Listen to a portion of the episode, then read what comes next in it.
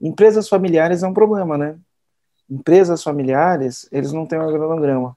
Então, todo mundo acha que é dono e o organograma não, não, traz. Uma coisa é a família, outra coisa é a empresa. A família é a família, a empresa é a empresa.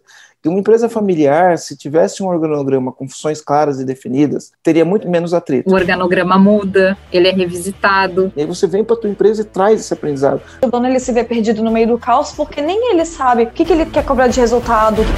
Está começando mais um podcast Empresa Autogerenciável, um podcast que vai ajudar você que é dono de uma pequena ou média empresa a construir uma empresa autogerenciável de piscadinha, né, Marcelo?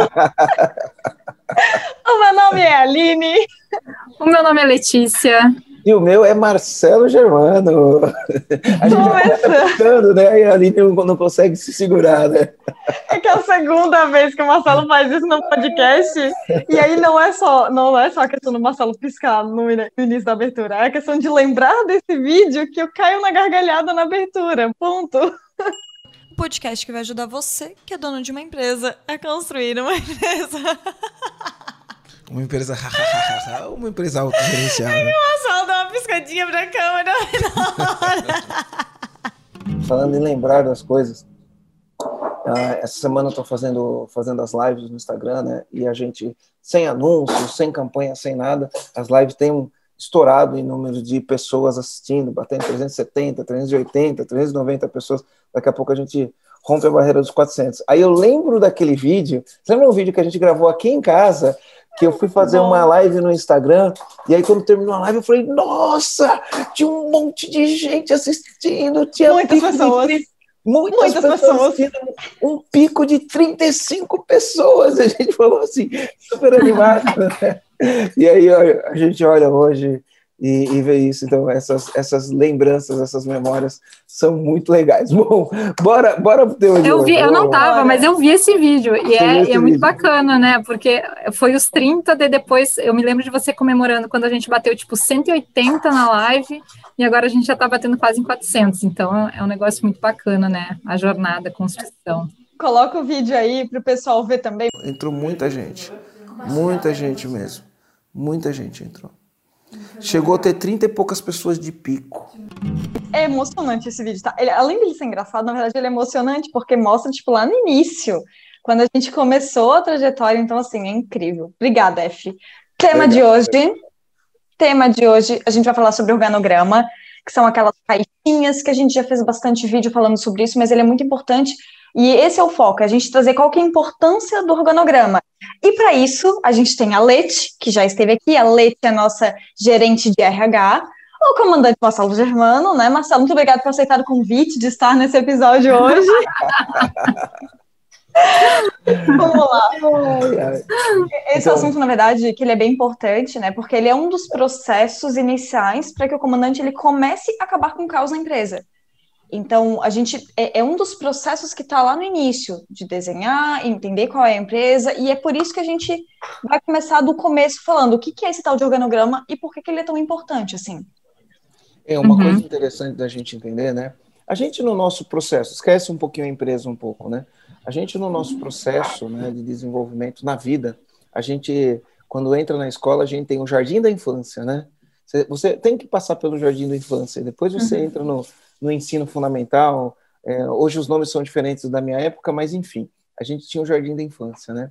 Então, você precisa construir algumas coisas no jardim da infância para você ter a possibilidade de construir coisas mais avançadas quando você estiver fazendo uma faculdade, uma pós-graduação, um mestrado, um doutorado ou um pós-doutorado. Mas aquela base que se solidificou e vai melhorando a cada tempo começa no jardim da infância. O organograma, ele é matéria de jardim da infância, empresarialmente falando. Uma empresa que não tem um organograma, que não, não aplica um organograma, que não sabe para que serve, ela não está nem no jardim da infância. Né? E aí depois as pessoas não sabem porque na empresa é o caos. A gente já vai falar isso daí por quê. E, e, o interessante do organograma, porque por mais que quem esteja assistindo a gente pode olhar e falar, ah, isso é básico, é, conforme a empresa evolui, o que a gente chama de arquitetura organizacional, né, a forma do organograma, como o organograma vai organizando aquela empresa, a forma que ele evolui do jardim da infância para uma coisa simples, com 5, 6, 7, 8 caixinhas, né? Para uma empresa que está, lógico, né? Se você é dono de uma empresa, se você não quer nada com nada, se você não quer ter liberdade de tempo, se você não quer ter liberdade de dinheiro, se você não quer ter liberdade de relacionamento, se você não quer ter liberdade de propósito, se você quer que sua vida seja um, um verdadeiro caos, né? Se você quer ficar reclamando dos funcionários, se você quiser ficar andando contra a corrente, né? é, você não vai precisar nada disso. Agora, se, se, se, você tem outros sonhos, outros desejos, como empresário você pre, pre, pretende se realizar, então você começa no jardim da infância, no organograma, a, a, aprendendo o básico, e conforme a tua empresa vai crescendo, o organograma vai se tornando, né, a gente chama até de arquitetura organizacional. Né? Ele, ele, vai te dando a base para você construir a empresa que você quer. Né? Então ele, ele vai evoluindo, e uma das coisas que acontece no organograma é que dentro de um ano, a arquitetura organizacional pode mudar.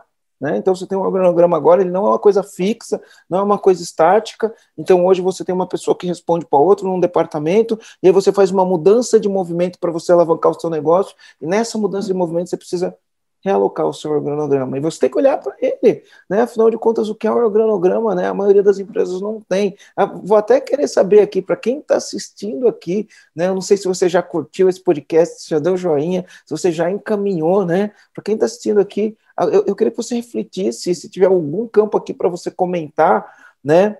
Comenta, né, ou no Spotify, ou no YouTube, ou não importa onde você está vendo, comenta, você realmente tem um organograma, você olha para ele, você olha para as pessoas que estão sentadas nele, ele é claro, ele mostra né, como as pessoas se relacionam, ele mostra qual é a função de cada pessoa, ele mostra qual a importância do trabalho, porque né, no dia a dia, se você não viver isso, se você não colocar isso em prática, nenhuma mágica acontece. Né? Como eu disse, se você quiser continuar no caos, não precisa fazer organograma, né? Achando que você uh, consegue viver sem um, né? Mas aí você continua no caos. Se você quiser sair do caos, se você quiser fazer alguma coisa diferenciada, você precisa parar para olhar o organograma. Por que o organograma é tão importante? Por que, que ele traz tantos avanços? Por que, que ele deixa o empresário deixar de ser amador e ser profissional?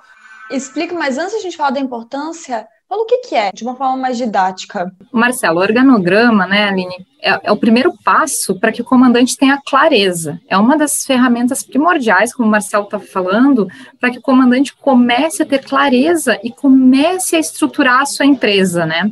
Então, que, que é? eu brinco assim, é o pontapé inicial, né?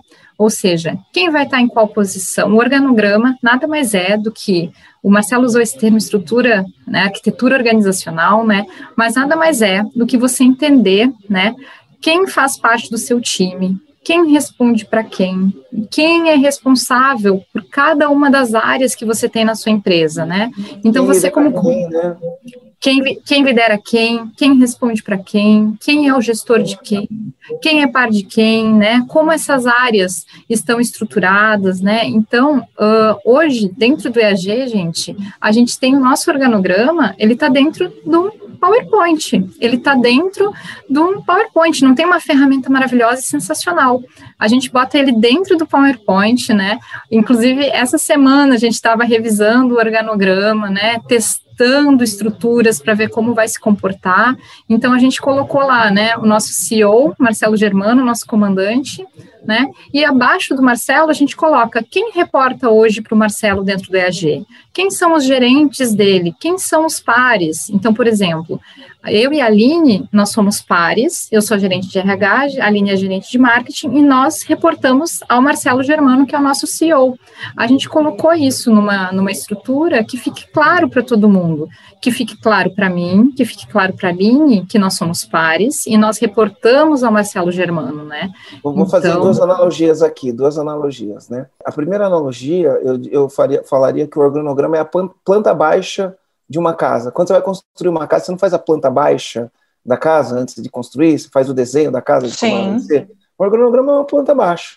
Né? Ele vai falar, ó, essa empresa que funciona assim, ela entrega esses resultados, para isso é, é, assim, ó, porque o que, que é uma empresa? Uma empresa é são pessoas executando as coisas que precisam ser executadas. Como que isso funciona? Planta abaixo, organograma.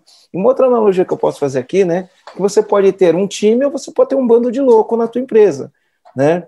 E por mais que na música lá dos corintianos um bando de louco pode parecer uma coisa legal, aqui é um bando de louco, eu não sou corintiano. Louca, tá? Pati, Corinthians! É, é, Nossa, gente, pessoal, pessoal, pessoal achando que Marcelo Germano é corintiano agora. Não, gente. eu sou flamenguista, sou flamenguista, vou deixar bem claro. Mas tem a música lá, né? Aqui é um bando de louco, né? Por, por, mais, por mais que isso possa parecer uma coisa legal, né, no dia a dia na empresa, no, ninguém quer um bando de louco. A gente quer um bando de louco no, no sentido do, da paixão, né, mas no, no sentido da entrega a gente quer, quer metodologia, quer processo, quer resultado de maneira consistente, né, a gente não quer bagunça. Então, a gente quer pessoas o... engajadas, né, Marcelo? a gente quer pessoas engajadas olhando na mesma direção, né? Isso. E aí a analogia é: você pode ter um time, você pode ter um bando de louco, né? E se você quiser ter um time né, para ganhar campeonato, você precisa de um organograma. Imagina o time se você não tem as posições, se você não tem zagueiro, se você não tem centroavante, se você não tem o goleiro, se você não tem os laterais, se você não tem né, o volante, esse tipo de coisa. Um time não pode ter só centroavante, não pode ter só zagueiro, não pode só. Então você organiza o seu time. O organograma é organizar. É o. Como que é? A, a estratégia de jogo do teu time, ela está no organograma né, a tua estratégia de jogo, o técnico do futebol, quando ele monta a estratégia do jogo, que é 4-4-2, 3-1-5-1, sei lá, né, não manjo muito de estratégicas de jogo de futebol, mas a gente sabe que tem um tal do 4-4-2, 3-5-2-1, sei lá, né, cada dia vai mudando, as coisas vão evoluindo. O organograma é isso, é essa estrutura tática da tua empresa para atingir resultado. Né, mas... Né, e, não e sei falar. Pode falar, Marcelo, vai lá. A maioria, a maioria dos donos de empresa ignoram isso, cara. É muito uhum. louco, é muito louco. Como que, mas eu, eu, acho que uma coisa que é importante é que é com relação a é que o organograma não é não são as pessoas que estão dentro da sua empresa, sim os cargos, as funções, as funções, as funções que elas que elas é, que estão dentro dessa empresa. Então eu posso ter três caixinhas onde o nome da Aline está dentro dessas três caixinhas. Essas três caixinhas são três funções diferentes, mas que uma pessoa ela responde por essas três caixinhas. É, eu acho que isso é bem importante, porque como o Marcelo falou, é a planta baixa.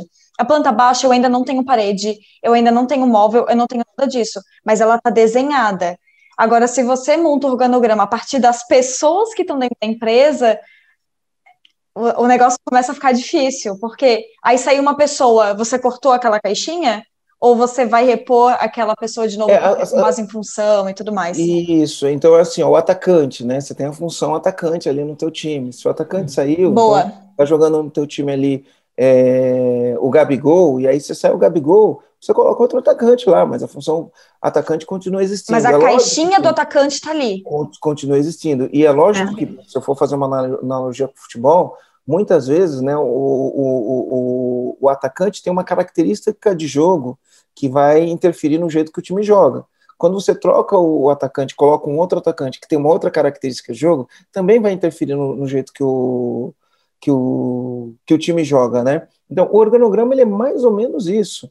Você vai criar uma, uma arquitetura organizacional olhando para um resultado que você quer atingir e conforme, por exemplo, no nosso caso hoje, né? A gente entrou o ano de 2021, é, na data de ontem a gente estava revisando o nosso plano estratégico é, com base nas prioridades que a gente definiu e aí a gente tem uma prioridade lá. E uma das prioridades vai exigir que a gente olhe para o nosso organograma e fala que time que eu preciso para atingir essa prioridade, que time que eu preciso para atingir esse resultado. É, eu tenho as pessoas certas para fazer? Quais são as pessoas certas? Né? Eu tenho dinheiro para pagar essas pessoas, antes de mais nada? Uma coisa que é importante, né, é, é, em vez de encaixar o time que você já tem no organograma, é o, o comandante olhar para a estrutura, né, e entender, poxa vida, para que eu atinja o meu resultado lá na frente, eu preciso dessa estrutura, né? Então você define o que você precisa em termos de cargos, em termos de funções e em termos de como essas áreas vão se interrelacionar, né, como elas estão conectadas, para que depois você diga, ok, eu preciso disso, né? Então você tem essa visão, você tem essa planta baixa, digamos assim. E agora, quem que faz sentido, quem não faz, o orçamento, né? Intenção, eu, eu falei ontem, né? A gente estava fazendo planejamento estratégico, intenção de desejo. Eu gostaria de ter tantas pessoas no time, legal. Isso faz sentido em termos de estratégia, em termos de orçamento, né? Em termos do que a gente está projetando de crescimento. Então é importante se ter essa clareza, né? E, e uma coisa que a Aline falou que é bem importante é é uma, o organograma ele pode ser revisado. Eu posso olhar para ele e daqui seis meses e, ele não fazer mais sentido. Poxa vida, o cenário está diferente, o mundo mudou, o meu negócio mudou e eu preciso de mais gente, eu preciso de menos gente, eu preciso de mais um gestor, eu preciso de menos gente. Então isso é bem importante do, do organograma ele também ser um documento que pode ser revisado a qualquer tempo, a qualquer momento, né, de acordo com a estratégia. É, uma coisa interessante, né, quando a gente, só, só para trazer exemplos práticos, né, para algumas pessoas que estão assistindo a gente aí e ela ter exemplos práticos. Então, por exemplo, você chega lá, você chega, conversa com o empresário, o empresário chega e fala assim, ah, é, com essa crise a gente não está vendendo, com a crise a gente parou de vender e não sei o quê. E aí você começa a ouvir, né? Eu, eu, eu, ouço bastante empresário, aí o empresário começa a falar das vendas, principalmente das vendas, na crise das vendas cai, o resultado some, e o cara começa a falar, né? E aí quando você vai lá e olha para o organograma, você fala, então tá, vai, me, me desenha o teu organograma, né? Já fiz isso várias vezes. Me desenha o teu organograma. Aí o cara vai lá, começa a desenhar, né, ou começa a fazer um esboço do que é o organograma. Quando ele termina o esboço do que é o organograma, aí o cara reclama de duas coisas, né? Ele reclama de que não tem dinheiro, trabalha, trabalha, trabalha, não vê dinheiro, e reclama que as vendas caíram. Normalmente a gente vai ter essa reclamação. E reclama que o time é desengajado, também é uma outra reclamação muito comum. Legal, desenha teu organograma. Aí primeiro que o cara não tem, aí ele vai querer esboçar uma coisa que ele não tem como na, na realidade. Então, esboça o que você tem hoje. Quando ele desenha, você vai olhar para o cronograma dele, aí você percebe, não tem um departamento comercial. Aí você fala assim, as vendas caíram ou você não vende porque você não tem um departamento comercial? Né? Se ele não tem um departamento comercial, logo ele não tem a característica das pessoas que precisam do departamento comercial, logo ele não tem os processos comerciais. Né? E aí, como que você vai vender se você não tem um foco em ter as pessoas certas para vender e ter um processo comercial. Aí não tem previsibilidade, lá... não tem nada disso, não tem Isso. como saber o que vai acontecer. Aí você vai lá, olha a caixinha do financeiro, mesma coisa, os caras não têm um departamento financeiro, eles têm um departamento de paga conta, aí eu pago boleto, não faço financeiro. Aí você fala, trabalho, trabalho, não tenho dinheiro, mas também se olha para o financeiro, não tem ninguém é, assumindo a caixinha do financeiro né, especificamente do jeito que ela, que ela tem que assumir. Aí você vai lá e olha para o RH. Pô, não tem uma caixinha de RH. Você fala, meu time é desengajado. Lógico que é desengajado. Tem alguém olhando para o engajamento do time? Não, não tem. Então, falta o organograma. Aí, aí o, o cara que é pequeno, ele pode falar, ah, Marcelo, mas eu sou pequeno, né? Eu não tenho condições de ter nada disso. Mentira, você tem condições de ter sim. Né? É, feito é melhor do que perfeito. Começa com o organograma, desenha igual a, a Leite estava falando, né? A intenção do sonho, intenção de desenha aquilo, pelo menos você tem clareza e faz o que você pode fazer hoje, porque o feito é melhor que o perfeito. E aí, conforme você vai fazendo, os resultados vão aparecendo, você vai evoluindo e vai melhorando. E o organograma vai ser sempre um documento vivo, né? Vai ser um documento vivo. E Marcelo, a, gente, né, a gente aqui no EAG, a gente fez exatamente isso. A gente fez, teve um dia que eu e você, a gente desenhou no flipchart, num papel, numa folha de ofício, em cima da mesa, a gente desenhou o esboço, né, do que a gente queria. Depois a gente botou no, no PowerPoint e agora a gente vai ajustando, né? Então é importante demais isso, né? É, é um esboço, é um esboço do que a gente entende, do que e dá clareza para aquilo ali né? Porque quando você coloca no papel, isso aí, literalmente, gente, no papel, né? A gente aqui no IAG, o Marcelo principalmente, a gente gosta muito de papel, né? Então a gente às vezes escola na parede, bota na mesa, escreve, desenha, escreve no né? vidro, ó. O vidro atrás escreve da, no vidro. Vidro atrás da, da Line na linha ele tem coisas escritas ali. Tem né? coisas escritas. Então a gente gosta muito disso para justamente para dar velocidade, dar agilidade, para a gente colocar ali o que faz sentido, né? E quando você coloca no papel, parece que isso traz uma clareza, né, do que do que precisa, do que das divisões, de como essas, de como esse organograma está sendo construído, né? Então, é de novo, é, é uma das primeiras ferramentas, né, que a gente tem que estar tá implementando para entender o jogo dentro das empresas, né? Mas assim, é, ó, quando... deixa, deixa, eu contar uma. Pode, pode falar, Aline. Depois eu vou contar uma história. Eu gosto de contar história, vou contar uma história massa. Então já, já deixa até o lume aberto. Vou contar uma história massa para você. Daqui a pouco, a Aline vai falar primeiro, daqui a pouco contar uma história muito legal. Tá bom. Então, o que eu ia comentar é que assim, quando eu estava, por exemplo, planejando o time de marketing, o crescimento do time de marketing, como que pode vir que são essas intenções de desejo, né? Para a gente já ter isso planejado eu fiz alguns benchmarkings, conversei com algumas pessoas. Só que assim, eu na conversa com as pessoas, elas estão me dizendo, me narrando como que é a estrutura organizacional dela, né? Como que é o organograma da equipe dela. E o que que eu faço, que para mim fica muito mais visível? Eu traduzo tudo que ela me falou num desenho de organograma. Isso até aconteceu numa conversa que eu tive com a Leite na semana passada, quando a gente estava conversando antes do planejamento estratégico. A Leite falou: Aline, eu pensei nisso. Falei, tá, Leite, eu vou desenhar, eu vou te mandar, e você me disse é isso. Desenhei, mandei pra Leite, e falou, não, é isso aí mesmo. E, e, como isso torna muito mais prático e visual, quando você transforma no organograma, nessa caixinha, quando você olha e tem muita clareza exatamente de o que, que vai acontecer no futuro, quem responde para quem, o que, que, é, o que pode vir a acontecer, o que, que está acontecendo nesse momento. Então, é fantástico a visibilidade que você tem e clareza do time como um todo quando você desenha essas caixinhas.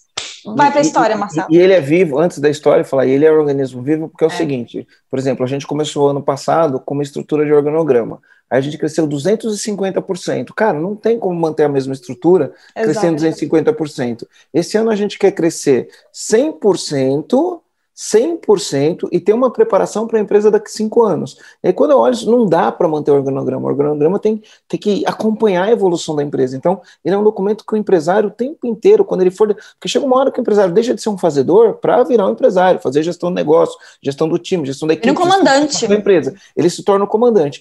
Quando ele se torna um comandante, se ele não tiver na mão o desenho do organograma para entender quem é quem, o que é o que, o que eu preciso para chegar lá, não, não vai rolar, ele nunca. Ele, ele começa jogando o jogo ali, no Kindergarten, faz um organograma né, do jardim da infância. Mas conforme ele vai evoluindo, ele vai sendo. É, recebendo outras categorias, ele se torna um PHD naquilo, cara, o organograma vai fazer parte do dia a dia do empresariado, de entender qual o time que ele precisa, qual a estrutura que ele precisa, né, e vai direcionar todos os esforços de gente, né, de gente, de dinheiro, de recursos para ele poder fazer a empresa. Deixa eu falar uma historinha aqui legal. Uma vez eu estava conversando com um amigo meu, eu não sei se eu já contei essa história aqui em algum lugar aqui, né? Eu já contei essa história um monte de vezes, mas eu não sei se eu contei essa história aqui no podcast, tá? Então eu tenho um amigo que é o Kleber, Kleber Cassim. Ele é um amigo meu de longa data, ele é um amigo meu de longa data, trabalhou sempre na, na área comercial, ele é um vendedor, né? Mas a gente chama de executivo de contas, né? E, e ele é um cara que tem muitos skills. O que são skills? Muitas habilidades. Né? Então, ele joga um jogo de alto nível, então ele vende produtos de alto valor agregado, e normalmente, para ele vender os produtos que ele vende, ele conversa com grandes executivos nas empresas. Né? A gente chama de C-level. O que, é um C-level? Né? Então, no, na sopa de letrinha dos organogramas, né, antigamente o que era presidente hoje virou CEO. Antigamente o que era um diretor, então um diretor operacional, né, virou COO. Né? Uh, o diretor financeiro é CFO né? O diretor de marketing virou CMO, tudo é o chief, né? Em inglês chief, o C, o C de chief, aí se for de marketing é chief market marketing officer, officer. né? Se for de tecnologia, então ele era o diretor de tecnologia, hoje é CTO. Então a gente tem a sopa de letrinha. Ele conversa com os caras da, da letra C. Né, para vender o que ele vende, ele tem que falar com o cara da letra C, não dá para ele falar com outra pessoa, é sempre com o cara da letra C. E ele vende coisas eu estava conversando com ele, falei, Kleber, mas como você consegue vender, né? É, vem processos de venda onde o valor a ser vendido ele vai ser 200 mil dólares, 300 mil dólares, 500 mil dólares. E aí eu conversando com ele, ele falou assim, Marcelo, é o seguinte, uh, a gente tem que entender que você vai ter produtos, produtos no mercado, sempre você vai ter produtos que são nice to have e must have, tá? O que, que é isso se eu for traduzir em português? Você vai ter produtos que o cara é obrigado a ter sabe? O cara é obrigado a ter.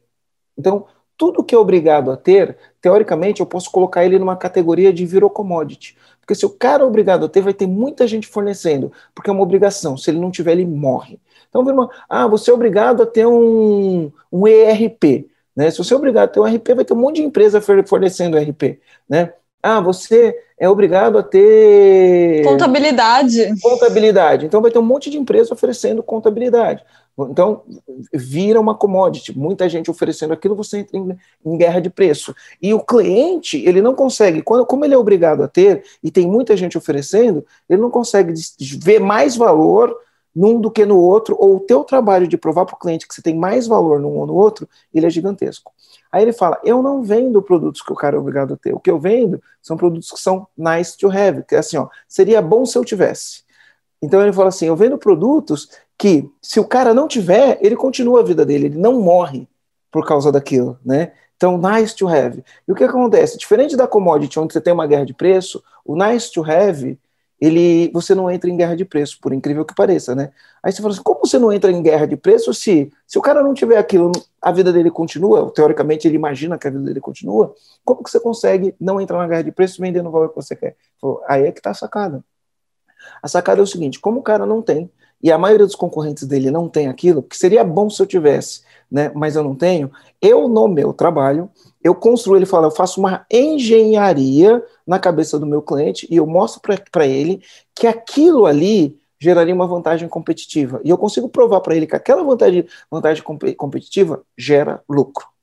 Tá? Então, o nice to have é eu mostro para ele que ele, ele vive sem aquilo, mas eu mostro para ele que essa vantagem competitiva no final do dia vai gerar lucro para ele. E aí fica mais fácil eu vender e eu não entro na guerra de preço. Por quê? Como fui eu que construí isso na cabeça dele, na hora que ele pensar nessa solução, a única solução que ele encontra sou eu, porque fui eu que construí, construí essa possibilidade para ele, né? Então, o que que acontece, né? O que que acontece quando a gente pensa aqui no caso do do organograma, né? Entre o must have e, e o nice to have, tá? Muitos empresários, ele, ele acham que, ah, seria legal se eu tivesse, mas até agora eu estou vivendo sem, né? Até agora eu estou vivendo sem. E quando, na verdade, o, o, organograma ele tem esses dois papéis. Ele é obrigado a ter, né? É um, um, um must have, ele é obrigado a ter. E aí ele não tem porque ele é negligente. E o nice to have do organograma é ele, conforme a empresa dele evolui, o, organograma evolui na frente. O organograma vai evoluindo na frente da empresa. Opa, quero criar essa empresa daqui dois anos. Esse é o organograma. Né? Então, o nice have, nice to have é o meu organograma vai evoluir na frente da minha empresa, porque aí eu sei o que eu estou fazendo, né? Então, incrível, incrível como as pessoas não percebem. Eu vejo empresas com 500 funcionários que não têm uma arquitetura organizacional, que, que não olha para isso, entendeu? Que e desespero. Ele fala, cheguei, cheguei até aqui sem isso, cheguei até aqui sem isso. Né? Mas o que, o que é mais uh, é, dá um, dá um, é, é assustador, porque para mim é um, é um must have, é, é, meio que obrigatório ter organograma como área de RH, né? E eu acho que todo dono de empresa tem que ter essa clareza em relação de como tá, uh, onde, como o time dele se comporta, né? É estranho para mim que uma empresa com 500 funcionários não tenha isso, né? É. E o que você falou, Marcelo, o, é o organograma atual, ele é o must have. O organograma Sim. futuro é o nice to have. Nice to have, exatamente. Então, vai Ou seja, vantagem competitiva. O que você tem hoje, você obrigatoriamente tem que ter estruturado e você tem que ter isso divulgado para o seu time. Por quê? Porque eles precisam entender quem é o gestor deles, quem quem é o CEO, quem, né? Como essas áreas se interrelacionam. E assim, quando você olha para o futuro, né? O, o, o, comandante, ele sempre tem que ter essa clareza de que ele está olhando sempre para o futuro, né? Nós temos o agora, nós temos o ano de 2021, mas o comandante ele sempre está olhando 2022, 2023, né? Ou, ou sempre, deveria, né? Ou deveria estar tá olhando. Ou deveria estar olhando isso, né? Então faz parte, né? Por quê? Porque é aquela coisa, poxa vida, se eu vou crescer o time, poxa vida, eu preciso de, de um lugar maior, eu preciso de mais pessoas, eu preciso de um investimento. O que eu preciso para conseguir chegar aonde eu quero, né? Quais são as minhas metas a longo prazo? Porque isso tem que conversar. E de novo, né? Hoje, olhando, hoje eu estava falando um pouquinho da integração do onboarding de novos EAGênios, né? Eu estava olhando assim, eu falei, gente, eu achei uns organogramas mais antigos, e daí eu vejo o quanto essa ferramenta ela é revisitada, eu mexo nela, o Marcelo mexe nela, a Aline mexe nela, no sentido assim, da gente estar tá construindo isso junto, da gente estar tá olhando para isso, de, de, olhar, de olhar para o futuro. Porque desde que eu entrei, essa ferramenta já foi ela foi revisitada, ela foi revisada, né? E a gente também está olhando já para o futuro, né? A gente está olhando do que a gente quer e do que a gente precisa, né? Em termos de área, em termos de, de tudo, né? Em termos de do que a gente precisa de gente para aquilo ali. Então é, é, é, muito é muito importante ter essa clareza. Por quê? Porque no momento que o comandante tem essa clareza e ele divulga isso para o seu time, né? O, o, o como é o organograma agora, isso fica muito mais claro, porque às vezes o próprio, a própria equipe, para o comandante, às vezes é muito claro, ele diz, mas é óbvio que tal pessoa responde para tal pessoa. Passa por cima de um coordenador, vai falar direto com o gerente, né? Acontece muito isso no dia a dia nas empresas. E pegando esse gancho que a gente está falando, que a gente está falando quais são os ganhos que o dono da empresa ele tem ao ter um cronograma, um cronograma, um organograma, né? Ao ter um organograma da empresa. E eu queria que a gente listasse mais, assim, o que, que o dono da empresa, o que, que o comandante ele ganha quando ele tem um organograma, quando ele monta um organograma dentro da empresa? Vamos lá, eu sei que para eu jogar um futebol, futebol de campo, eu preciso ter 11 jogadores, certo? Se eu tiver um a menos, vai dar problema, e um a mais não dá, porque não pode nem entrar no campo. Faz sentido? Então, eu sei qual é o time que eu tenho que ter para fazer lá. Quando você olha para o organograma, você vai saber qual é o time que você tem que ter. Né? Mas diferente no futebol, pode ser que você tenha 11 jogadores jogando, pode ser que você tenha 10 jogando, né? Exato. né? Um pouquinho diferente do futebol, mas você sabe qual o time que você tem que ter. Então, e, e, esse é uma das coisas. Eu, eu, vou saber se eu tenho, se eu estou com centroavante, se eu estou com lateral. Eu, eu, preciso saber disso e como essas pessoas conversam. Um outro ganho é que você dá clareza para as pessoas, né? Porque no organograma a gente tem o que a gente chama de RCF, que é responsabilidade chave da função. Então, assim. Que é uma ferramenta que, que a gente entrega dentro da imersão, né, Marcelo? Dentro da imersão, a pessoa, quando faz os nossos treinamentos, ela aprende esse RCF. Então, dentro dessas funções, imagina, eu posso ter um time com 11 jogadores e ser 11 Neymar, 11 Gabigol, né? Esse time vai ganhar alguma coisa? Não vai, sabe? Na, na prática, se eu colocar 11 Gabigol no time, não vai funcionar. Então, eu preciso ter um time que seja multidisciplinar, funções diferentes, exigem habilidades diferentes, né, capacidades diferentes. Então, o organograma vai trazer isso. Opa, quem é o meu centroavante? Né? Qual que é a missão do centroavante? O que, o centroavante tem que fazer? Que é diferente da missão do zagueiro. A missão do zagueiro é outra, que é diferente da missão do goleiro. Né? Então, o, o, falando de uma maneira metafórica aqui, né, o organograma ele vai ter cada caixinha do organograma mostrando exatamente com a clareza da função. E na clareza dessa função, as pessoas vão ter as metas que elas têm que atingir. Na clareza dessa função, as pessoas vão entender quais são as competências que ela deve ter e as que elas devem desenvolver para poder entregar aquele resultado.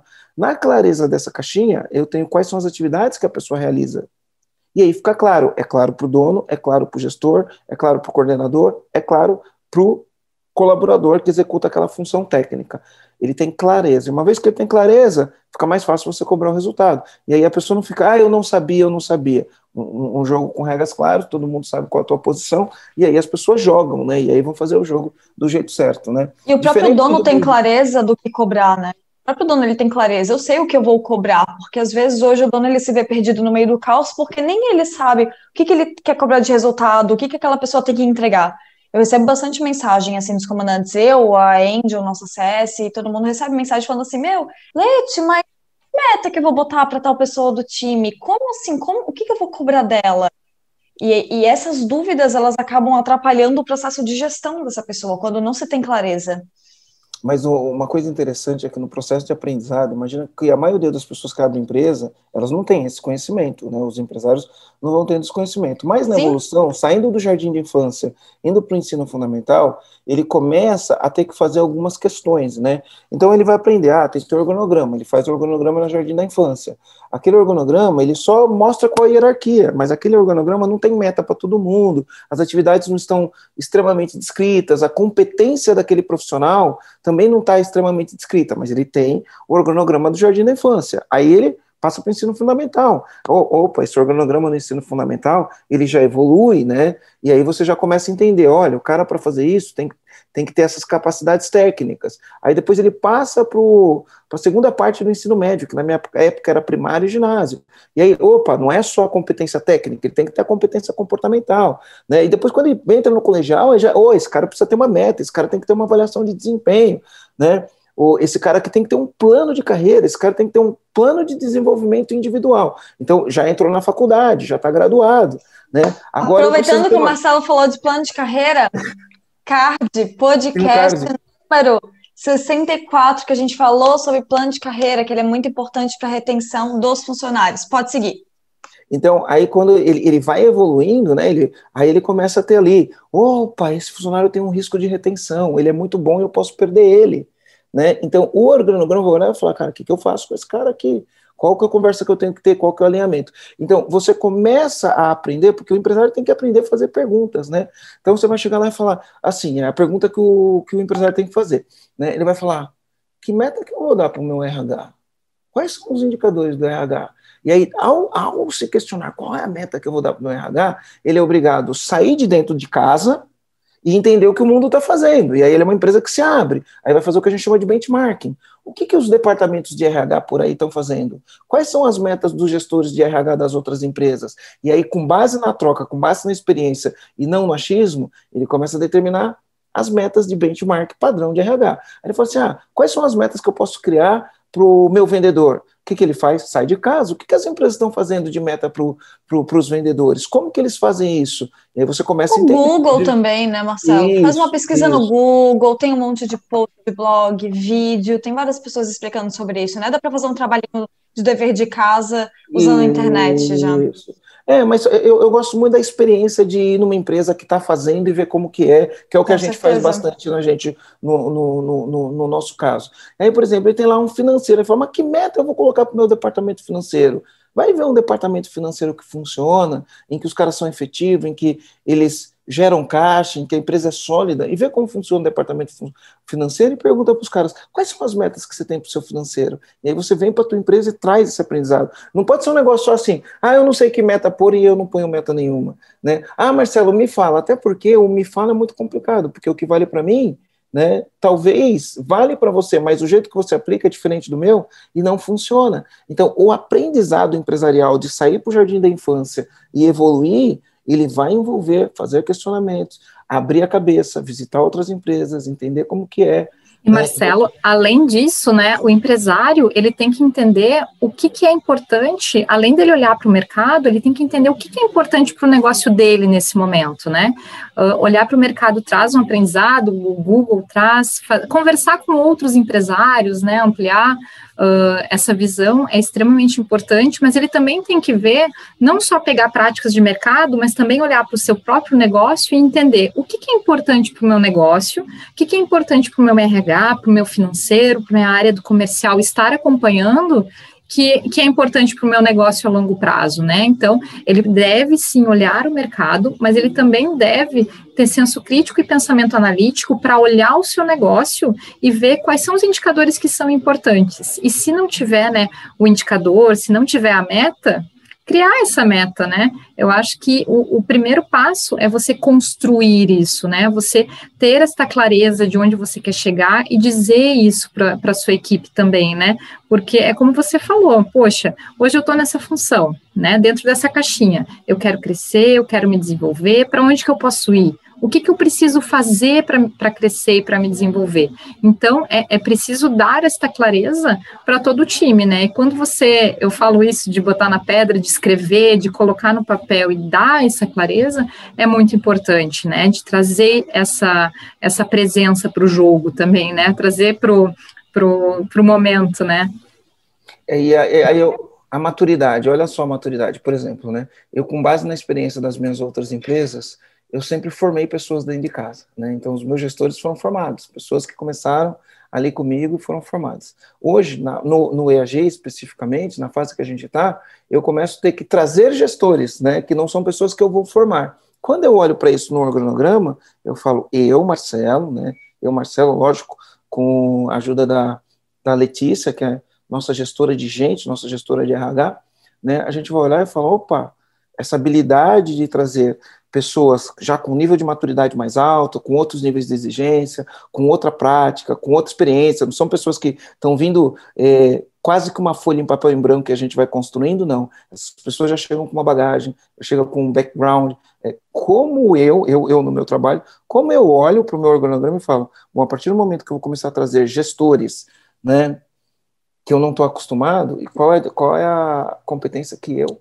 preciso desenvolver para lidar melhor com esses gestores, para ser um líder efetivo com esses gestores, né? É, como eu vou lidar com minha agenda para acompanhar o que essas pessoas estão fazendo, qual o tipo de pergunta que eu vou fazer, qual o meu tipo de atuação com esse tipo de pessoa. Então, ele vai no nível mais estratégico que você pode pensar. Começa do jardim da infância e vai evoluindo. E não muda nunca. Você vai ter sempre que evoluir, o organograma vai fazer parte da vida do empresário que quer atingir resultado, ele vai estar olhando para o organograma, vai estar olhando para as caixinhas, vai estar pensando quem é a pessoa, vai estar pensando se eu crescer, como isso muda, né?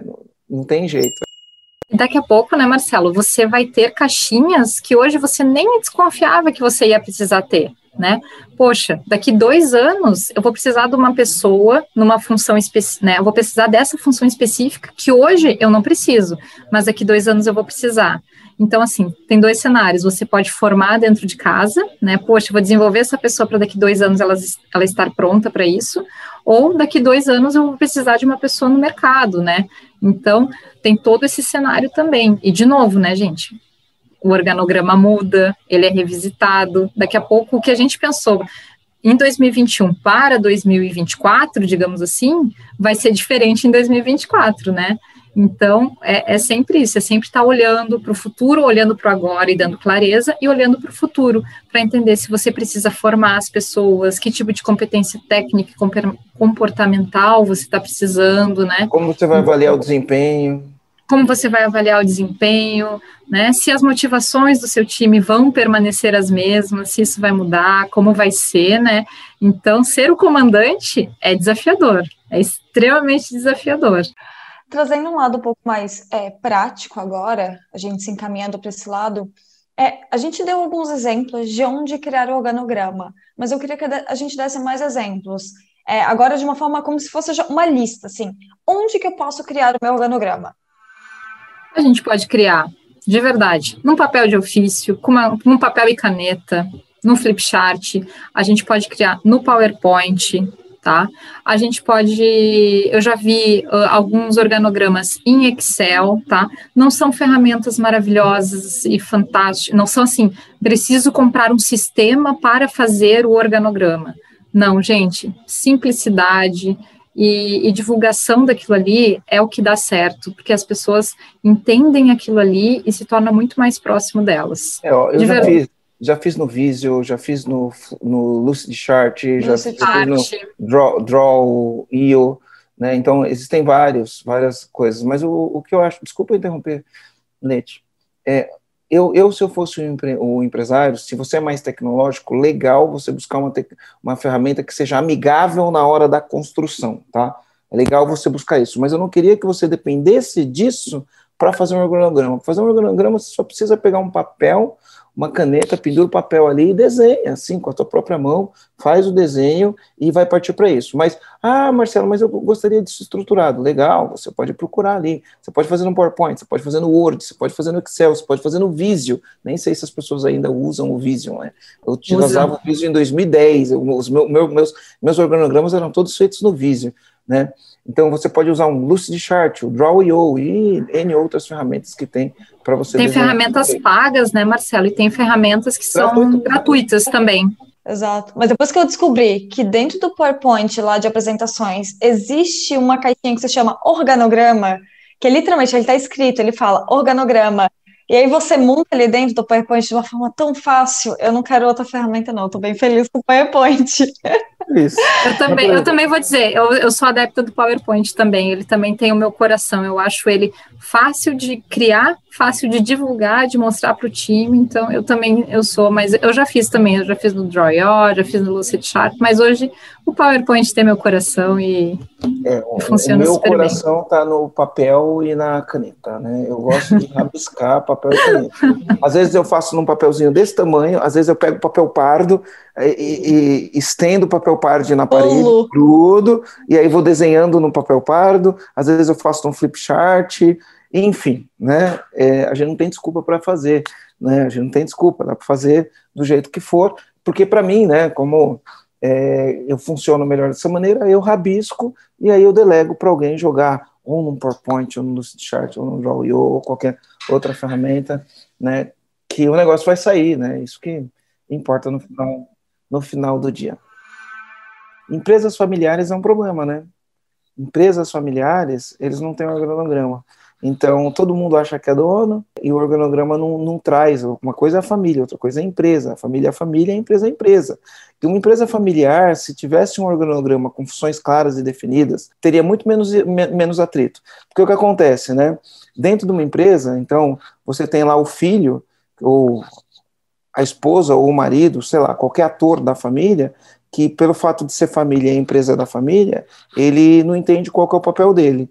Então, ele age fora do papel, não entrega o resultado que precisa entregar, e na hora de ter uma discussão, é uma discussão sem sentido, porque ele está fora da função dele na hora de discutir, ele está confundindo o papel dele na hora de discutir as coisas da empresa. Então, se você é uma empresa familiar aí, trabalha com a sua família, que tal você fazer um organograma e deixar bem claro, ó, este aqui ou esta aqui tem a função de presidente, diretor, CEO, o nome que você quiser dar. Este aqui, ele tem a função de financeiro, né? E para ser financeiro, você tem que desenvolver competências e habilidades de financeiro. E o financeiro tem que entregar esse resultado, tem que seguir esses processos. Esse aqui é comercial, e o comercial tem que ter essas habilidades, essas competências, entregar esse resultado. Beleza? Então vamos colocar todo mundo no seu lugar. Né? Fora isso, a gente é uma família. A gente quer Sim. discutir as questões da família, vamos discutir as questões da família. Vamos discutir as questões das empresas, tá?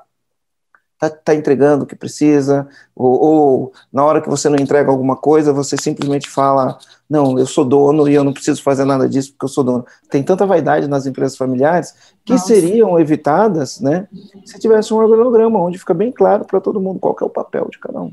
Qual que é o papel e qual a sua responsabilidade, né? Porque a família é uma coisa, né, e a empresa é outra. Então, uh, tomar cuidado também né, para não trazer os problemas pessoais para dentro da empresa, né, porque às vezes é o desafio também. Quando você tem um organograma descrito, poxa, né, eu tenho uma empresa com meu irmão, eu cuido do financeiro, meu irmão cuida do RH, né, ter essa, essa definição é muito importante para a saúde da empresa mesmo, né, para a saúde da empresa, para a saúde dos relacionamentos e, das, e, e, e do bom ambiente de trabalho também, né. Isso é bem é. legal. Esses dias eu estava vendo até um stories de uma pessoa que eu admiro muito, que está é, diretora de operações de uma empresa bem, bem legal, assim, e perguntaram para ela, assim, lá no stories dela no Instagram, ah, como é que você lida na empresa sendo cunhado do fulano e esposa de não sei quem? Como é que é essa situação para você? E ela é uma das sócias. E ela falou assim: eu lido dessa forma. Dentro da empresa, eu não sou cunhada de ninguém e não sou esposa de ninguém. Dentro da empresa, eu sou a diretora de operações. Dentro de casa, eu sou fulana e eu sou fulana. E daí ela falou, ela trouxe essa, essa clareza dos papéis e eu achei fantástico, porque assim, ela deu uma resposta extremamente objetiva, sem dar rodeios. Falou, meu, lá dentro todo mundo me trata como a diretora de operações, ninguém me trata diferente. E eu não admito que me tratem diferente lá dentro. E eu achei fantástico a resposta dela, que é o posicionamento que ela escolheu e tanto a organização da empresa deu essa clareza, né? E, e, se a própria família respeita isso, fica muito mais fácil. Porque imagina o seguinte, né? Você tem lá numa empresa um, o, o, dono que montou, e aí, ou a dona, né? E aí vem o marido ou a esposa, dependendo da ordem, vem fazer parte, depois vem os filhos, né? Cada um tem uma função específica. E aí você, de repente, não determina lá, né? Que caixinha compras, quem é o comprador da empresa? Não está definido.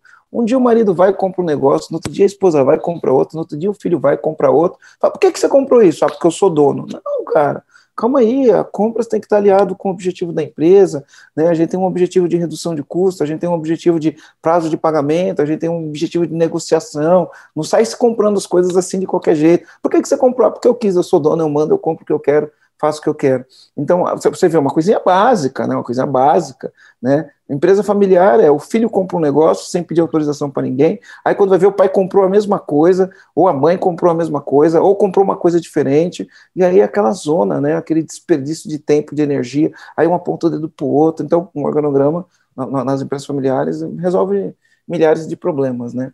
Isso é bem importante, Marcelo. Bem importante que tu trouxe de levar para esse lado do organograma o quanto ele é importante.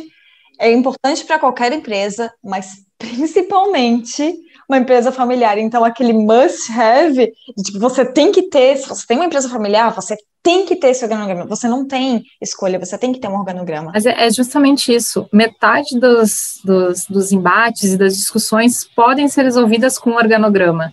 Então, assim, poxa vida, vamos pegar uma ferramenta que é uma das ferramentas do início da jornada e vamos utilizar elas, vamos utilizar ela para trazer benefícios, para trazer uh, melhora no relacionamento e mais um monte de oportunidade, né? Então, é importantíssimo. Você começa a construir o alicerce, você constrói a casa primeiro, você constrói o alicerce, depois você levanta a parede.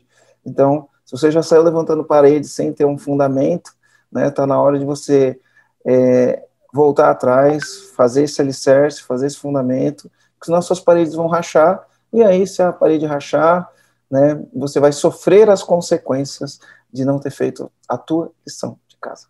É isso? Show! É, é isso, comandante. Obrigada por esse podcast. Leite também, obrigada. Obrigada a você, comandante. Deixa o teu comentário aqui, falando o que você achou desse podcast. É bem importante para a gente, para a gente ter o seu feedback. E só para a gente lembrar do João, né? Foi um prazer. Inenável